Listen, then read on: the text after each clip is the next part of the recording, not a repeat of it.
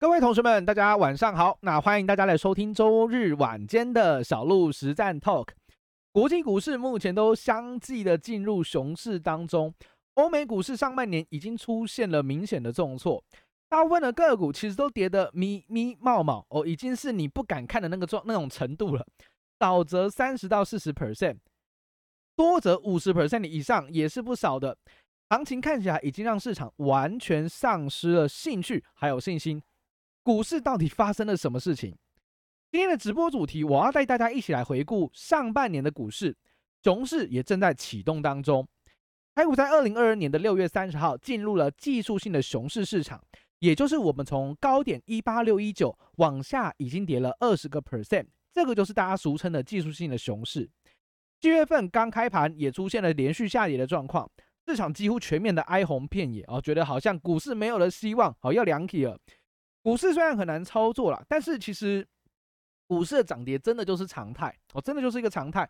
掉下来的时候，你会发现什么鬼故事都跑出来了，有没有？各种的利空、各种的消息、各种的恐慌的情绪，全部都蔓延出来。今天的直播内容呢，我会跟你分享我们在整个二零二二年的上半年，我们到底都经历了些什么事情，还有下半年的数据，什么哪一个是最值得你去做关心的？小鹿透过今晚的 talk 带你来重新的回顾以及对未来展望的一个探勘。那如果你对于现在的市场还是有兴趣了解，或者是你想要听听小鹿到底是怎么看待现在的行情的话，今天的内容我觉得是非常有价值，值得你继续听下去的。OK，尤其是在小鹿的一个论述、小鹿的心态上的调整，我跟大家去做一个详细的分享。所以呢，仔细听下去，我们开始喽。首先，我们今天的内容会分成三件事情来带大家一起去探勘。第一个，我们来看看二零二二年的上半年，我们到底经历了哪一些事情。小鹿整理了六大事件，我帮大家稍微回顾一下，原来我们上半年经历了这么多可怕的事情。第二个，我们则是跟大家来谈到股市重挫下跌的危机，还有机会在哪个地方。第三个，则是最重要观察的数据到底是什么，我们会带你一起来去做回顾。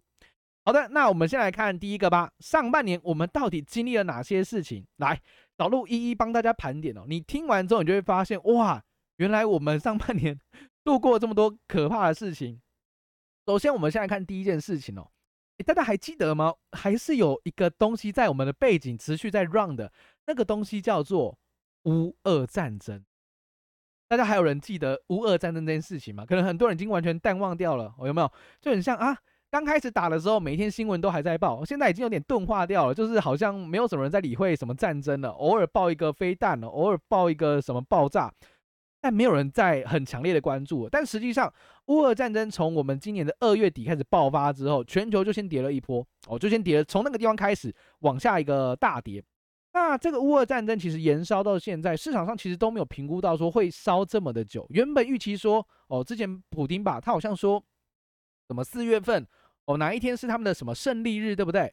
就是他们要宣告成功的拿下乌克兰，他结果发现好像错判情势了。哦，欧美好像真的要挺乌克兰，哦，非常的挺他。所以在这样的状况之下呢，这个战争越拖越长。那乌克兰跟俄罗斯，其实我们之前在我们的节目内容有谈到过，他们是很大的一个粮仓哦，粮食的仓库，那也是很多的贵金属的一个出口的地方，天然气、能源等等。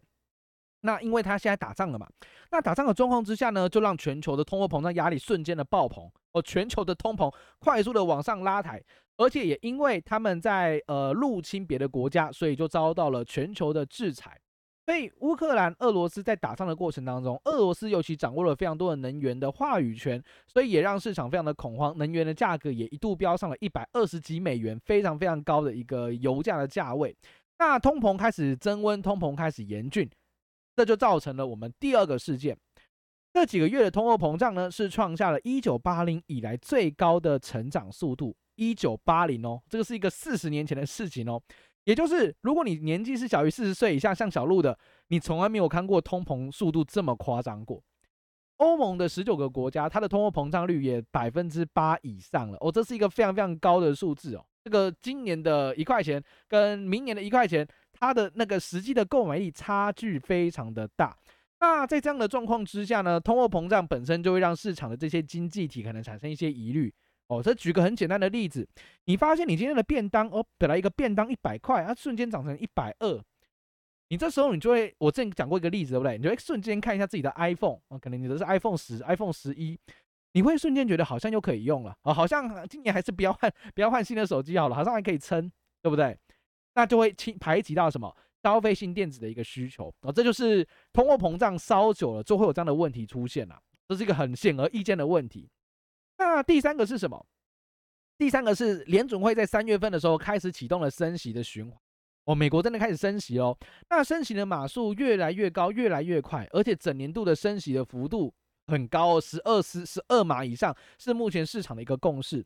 那不只是美国，全球所有的央行基本上也都启动升息的浪潮来去应对非常强悍的这个呃通货膨胀。台湾也升息喽，哦，台湾也升息了。所以在全球升息的状况之下，本身就会让市场有一些资金，尤其是中间那种中间选民有没有？比如说，我就在想说，哎、呀，啊，我投台积电的话，那个殖利率几趴？那如果银行我去定存，它有几趴？那如果今天银行哎、利息往上调了，我那些中间选民，我就会干嘛？好了，那我不要投台积电了，我去定存。哦，真的有这样的中间选民吗？有的，哦，有的，资金只要够大，会非常怕风险。哦，一亿资金的人跟一百万资金的人想的事情是完全不一样的。哦，一亿的人在想的是风险，一百万的人是想是如何去翻倍。哦，这就是。很多的时候你会陷入这种盲区啊，很多时候你会陷入这种盲区。那那种大资金的本身很怕风险，所以你只要有一点点的升息，利息往上调，他们就会跳过去什么？跳过去定存的啦。那市场上资金都被抽出来状况之下，股市就有点摇摇欲坠，缺乏资金的动能。哦，这是我们在上半年发生的第三件事情。那第四件事情是消费者信心指数持续性的下滑。综合上述所论，包含通膨严峻，包含了。呃，升息的状况等等，都让市场上对于未来的消费状况产生了一些担忧。哦，这个手机真的还有人要买吗？笔电真的还有人要买吗？不确定，对不对？你我都不确定，没有把握的状况之下，消费者信心指数各个国家的 index 都持续往下掉。哦，持续往下掉代表什么？对于景气有疑虑，对于景气是有一些担忧的。那这也就造造就了股市呃继续恐慌，哇，大家都不买电子产品了，继续崩。哦，这是我们 发生的第四件事情了。第五件呢，则是越来越近期的，就是上海的疫情封城，四五月份的时候，那也就导致了东供应链断裂的问题更加严重。因为其实上海那个地方，它有非常非常多的台商的工厂，它也是世界一个非常大的一个供应链之一哦，有海港啊，然后还有这个呃地面上的物流的交换哦，这个不论是料的交换或者是产品的交换等等，那因为他们是采用所谓的静态管理啦，哦，那在这样的状况之下，货全部都卡住。哦，那大家都卡住了，供应链断裂的问题就更加的严重，所以又导致了电子股又再度蒙上一层阴影。第六个也是最后一个，叫做电子产品的库存过高，拉货的力道力道趋缓。像我最近看到蛮多的公司哦，慢慢的都有释出一些讯息，尤其是电子相关的公司哦，像 Samsung 来讲的话，Samsung 也跟大家报告啦，它的手机库存非常非常非常非常的多，我没记错的话是五千三百万只的库存。那在这样的状况之下，他也跟他的供应链说了：“哎，我我先不要拉货了，我先不要买了。为什么？我的我手机还没卖完，我到底叫这么多货要干嘛？对吧？他开始产生疑虑喽。那这个消息一丢到市场上，市场的解读就是完了，完了，真的 BBQ 了。现在所有的东西好像都有供给过于。”需求的状况出现，好像库存越堆越多。那库存要是很多，又没有拉货力道，这些公司未来的营收展望就会产生疑虑。大概是这样的逻辑。那这个就是我们从二零二二年的上半年所经历的六件事情。那这六件事情导致了市场发生了什么样剧烈的变化？我们先回看台股的部分，上市指数，我们今年是写下历史新高哦。我虽然跌了迷迷茫茫，但你不要忘记了，我们今年还是写历史新高，一八六一九。那一八六一九，我们经历了上述的六大事件之后，崩跌到了一万四千三百四十三点，跌幅的部分，跌点的部跌点是跌了四千多点了，那跌幅是二十二点九六个 percent，跌了两成，好，跌了两成。未买指数的部分呢，则从二三八点九二跌到了一百七十三点零三，波段跌幅是二十七点五。你看到指数好像跌二十几趴，好像还好，对不对？实际上这是。包含了比较抗跌的全值，呃，全值像是在金融的部分去做一个领军，才能跌相对少哦。你把台积电拉出来看，你把联电拉出来看，你把呃那个联发科拉出来看，你就会发现这个每个都三成多、四成以上的跌幅哦，非常非常的夸张。所以这一波电子半导体成为了市场上提款的一个核心焦点。这件事情也不只可以从台湾看得到，国际盘也是一样的。美国的道琼指数也是跌了十九点七九个 percent，它是美国目前最强劲的指数，也跌了两成左右。那标普五百跌了二十四趴，纳斯达克指数也就是科技股指数跌了三十三个 percent。同学，你没听错，三分之一。指数跌三分之一代表什么意思嘞？很多的个股跌四五成以上，这是基本的。哦，跌四五成以上是基本的一个状况，也就是腰斩。哦，也就是腰斩。更可怕的是费城半导体，这个跟台湾的权值股比较有关系的费半，费半今年跌了四十趴，四十趴。很吓人哦，四成哦，这个是指数哦，哦，指数跌四成，所有股票跌个五六成是很正常的事情。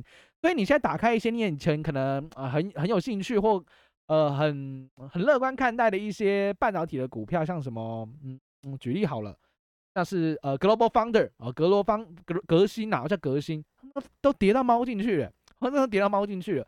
然后像是你去看看像嗯。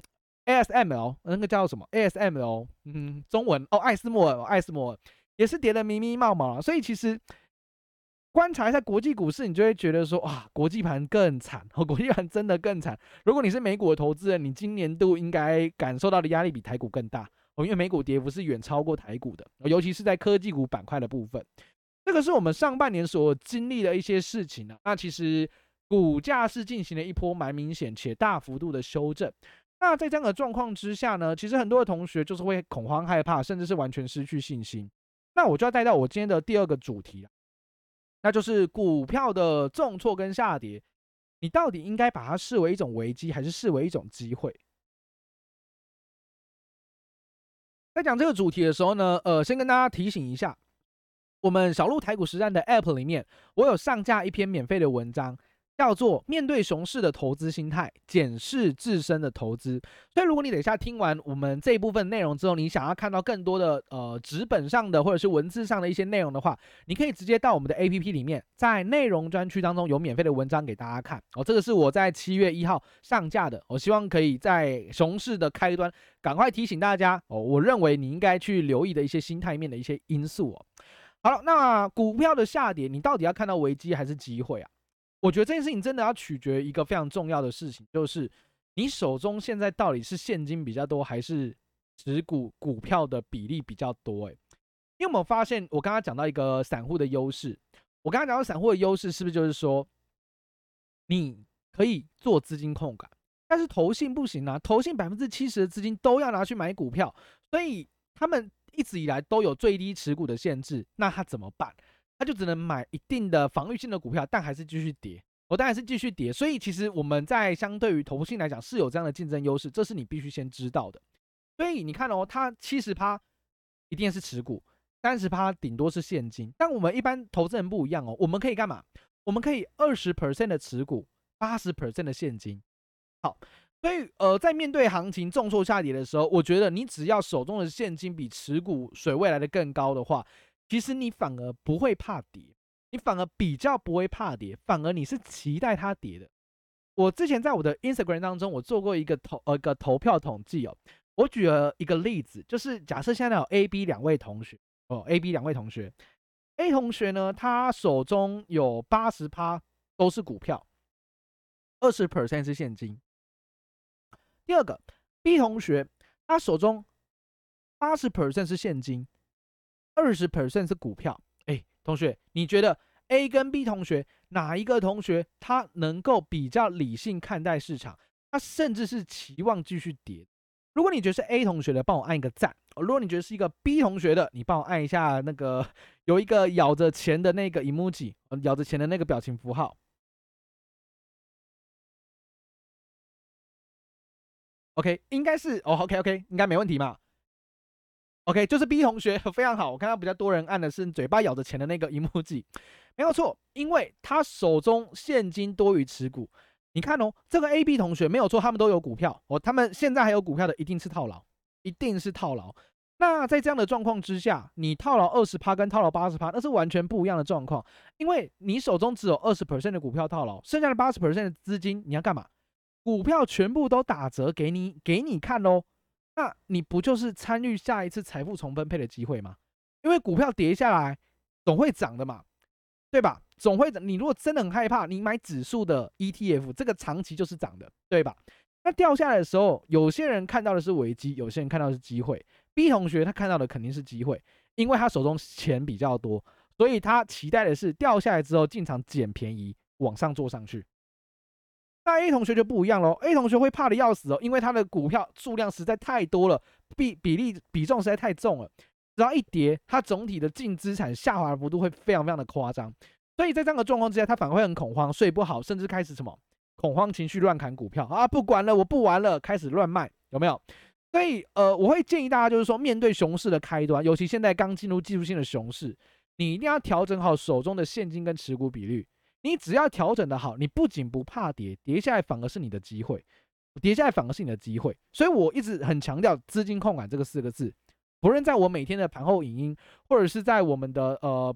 直播内容当中，我一直跟大家讲调部位、控部位哦，做好资金控管，这个真的能够让你安心、安全、稳定的度过这段黑暗期。黑暗过去，黎明来临之时，你活得下来，你有本事，你有现金，才有办法再把资金做上去。这个就是一个非常重要面对熊市的一个关键点。所以，请控好部位，等待黎明来临。这是我希望所有的同学们能够去做的，也是我自己跟自己说的。我自己本身也都是控部位的方式来应对现在的盘局。OK，所以我觉得，嗯，或许你看到是危机吧，但是跌下来的时候，我看到的反而是机会。我看到反而是机会，因为你可以去回想一下之前疫情崩盘的时候，你不是也很害怕吗？有没有？每天那时候每每天那个美股的期货电子盘每天熔断、熔断、熔断、熔断，很可怕，对吧？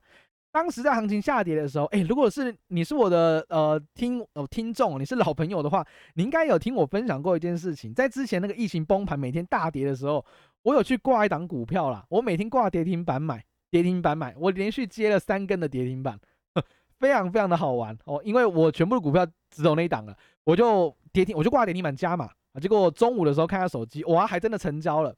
连续接了三根跌停板之后呢，后续快速每天哦大涨喷出去，大 V 转冲上去，取得的成本非常非常的低，所以其实很多时候掉下来，你难道真的要看到它一定是只有危险吗？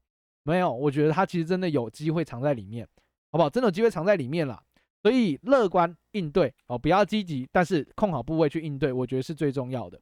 那行情的重挫，说真的，你是什么股神来都一样。我也常常举这个例子，就是希望大家不要妄自菲薄，觉得说哇，股票好难做，自己好糟糕，别这么想哦，真的不要这么想，因为现在就算你是巴菲特好了，哦，就算你是股神巴菲特好了，巴菲特今年的他的 BRK 也是跌的蛮深的啦，哦，跌的蛮深的啊，具体跌幅多少呢？从三百六十二块跌到两百六十三块，这个波段跌幅，小鹿帮大家稍微量一下，跌了二十七趴，股神今年度的。绩效从高到低是跌回了二十七趴哦，所以严不严重？也很严重哦。它不是一档股票跌二十七趴哦，是整个投资组合跌了二十七趴。哇，那这个这个幅度就大了，我、哦、这幅度就大了，不是那种小小的小小的几趴而已，哦，是全部往下跌哦。或者是之前的女股神啊，虽然现在已经没人在理她了，哦，因为时势造英雄啊，当然潮水退了就知道谁在裸泳嘛，所以。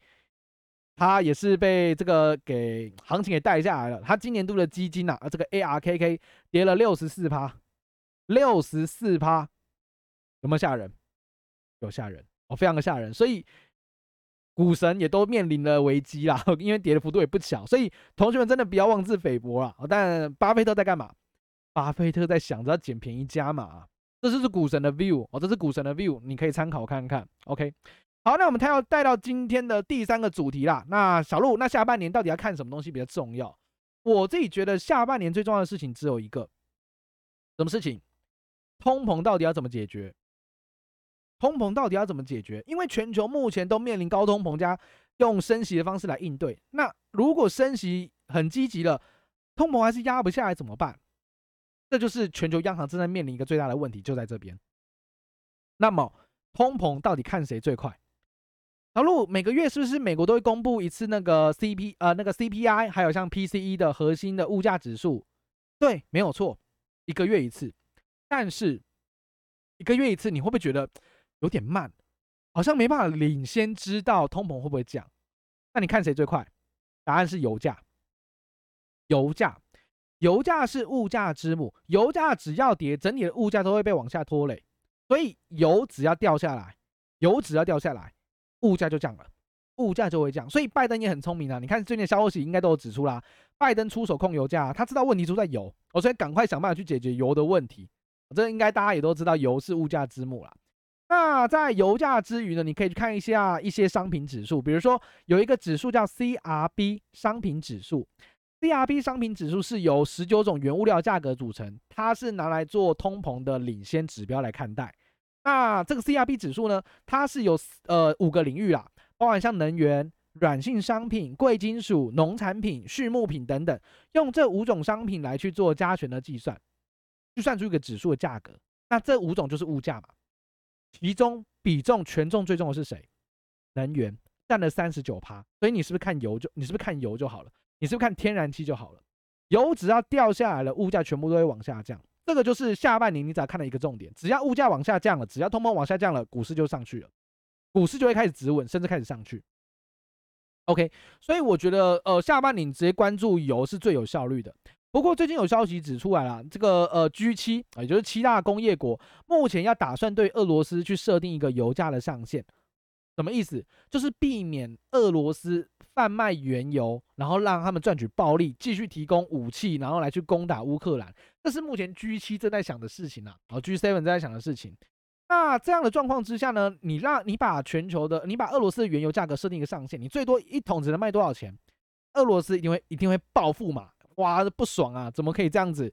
所以他可能报复性的减产。好啊，那既然你价要我有一个价格上限，对不对？那我就不产了，我干脆就不挖了。